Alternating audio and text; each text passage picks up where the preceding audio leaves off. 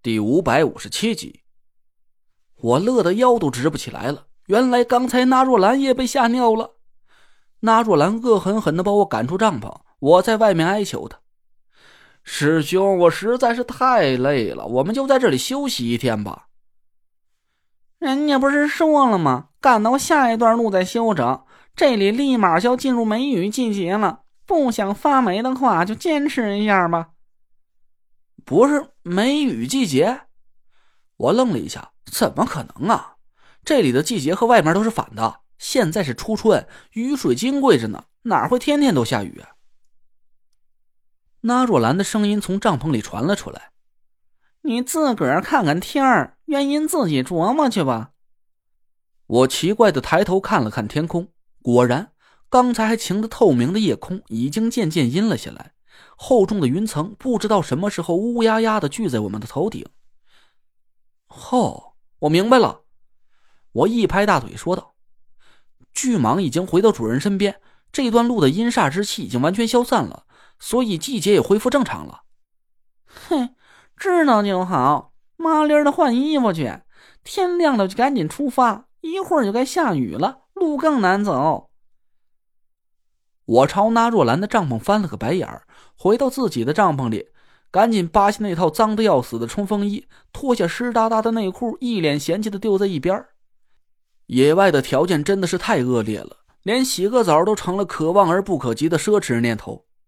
这才一天时间，我已经是浑身臭汗，那股又酸又馊的怪味连我自己都犯恶心了。这要是三个月时间都不能洗澡的话，我脑补了一下那种酸爽的味道，忍不住捂着嘴干呕了半天。六点多钟的时候，那若兰收了昏睡咒。没过一会儿，唐果儿就睡眼惺忪的钻出了帐篷。随后，郭永哲的鼾声也停了下来。呃，姐姐、姐夫、那爷，你们起得好早。唐果儿伸着懒腰和我们几个人打招呼，深深的呼吸了几口新鲜空气。呃，奇怪了，我也没觉得有多累啊，怎么这一觉睡得这么沉呢？我干笑了几声，赶紧替他找了个借口。可能是你贪玩兴奋的吧，就没觉得有多累。其实体力已经有点透支了。你瞧瞧我，到现在还没睡够呢。我说完就长长打了个哈欠。我是真的太累了，整整一夜我都没合眼，还跟那条变态的巨蟒打了一架。我感觉现在浑身的骨头都酥成了渣渣。我一脸生无可恋的看着纳若兰。真想让他在这里停留个一两天，让我好好的歇一口气。哟，几位都起了哈，早。哎，郭永哲钻出帐篷和我们打了个招呼，突然他愣了一下，皱着眉头看了看天上黑压压的乌云，一脸都是不敢置信。不对呀，这天儿。郭先生，纳若兰截住了郭永哲的话头，尖声尖气的笑了一下。这天看起来要下雨了，咱抓紧时间赶路吧。嘿，得嘞。哎，可这不对呀，这天怎么？郭永哲还想说什么，纳若兰看着他，脸色一沉。郭先生，人家送你一句话，你记好了：闭着嘴做事儿，比什么都让人家喜欢。郭永哲脸色一僵，随后就讪笑了几声，默不作声的回到帐篷里收拾了东西。郭永哲拿着我们几个人的水壶，找了一处干净的水源补充了淡水，回来交给我们几个人。他又叫我们几个人收起了帐篷，带着我们一起朝西边的山谷里出发。我累得已经有点撑不住了，感觉背后的背包足有千斤重，两脚像是踩在一团棉花糖上一样，一边赶路一边困得几乎要睡着了。几声沉闷的雷声从东边的天空传了过来。我吃力的回头看了一眼，纳入兰对我挑了挑眉毛。树林的方向果然开始下雨了。我抬头看了看头顶，心里是暗暗庆幸。这时候我们已经进入了山谷地带，头顶的天空一片晴朗，身边满是初春季节的青草灌浆的芳香。还好我听了纳若兰的话，坚持着走过了第一段九凶之地。要是我们现在还停留在树林那片地带休整的话，还真会让雨水给淋得发霉了。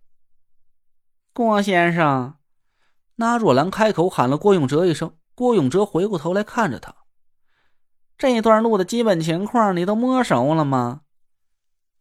那若兰似笑非笑的看着郭永哲，郭永哲吭哧了几声，都不知道该不该说话了。呃，这段路是三十五公里左右的裂谷地带，比前段路的地形险要一些。要是顺利的话，两天左右能通过吧。再往前就是一段五十公里长的峡谷了，在入口的附近有一个我们预设好的补给点。那若兰点了点头。我一听这话呀，差点当场一屁股坐在地上。我的天，这么远的路，我现在累的脑子已经发飘了。要是背着这么沉重的装备再走几天的话，我敢打赌，我能立马挖个坑把自己埋里面，说什么也不再往前走一步了。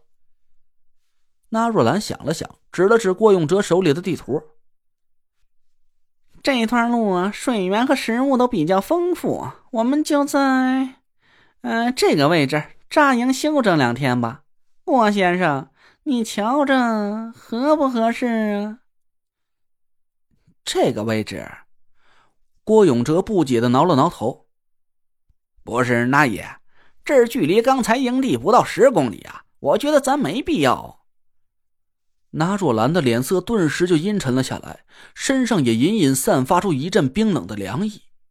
郭永哲打了个哆嗦，赶紧堆起一副笑脸：“哎，合适合适，那爷真是行家还哎，这营地的位置选的一点毛病都没有。”得嘞，咱今儿个就托那爷的福，溜达到这个位置就歇着。我再给您几位弄点好吃的去。那若兰的脸色瞬间就解了冻，翘着兰花指点了郭永哲一下：“哪有啊？嘿嘿，郭先生才是行家里手。你要是瞧着这个地儿不合适啊，那咱就不歇了。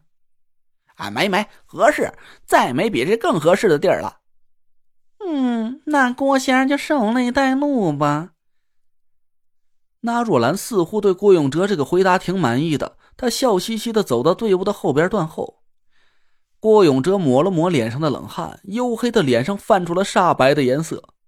我拍了拍郭永哲的肩膀，朝他挤了挤眼睛：“没事你就好好带路就行。他，嗨，昨儿晚上可能守夜没睡好，累着了，这脾气有点暴躁，你顺着他点就行。”郭永哲咧了咧嘴，朝我挤出一个笑容，回身继续探路。这段路处于群山之下，是几座高山之间的一段裂谷。比起前一段路，我身边的树木明显粗壮了很多，看起来都是上百年的老树了。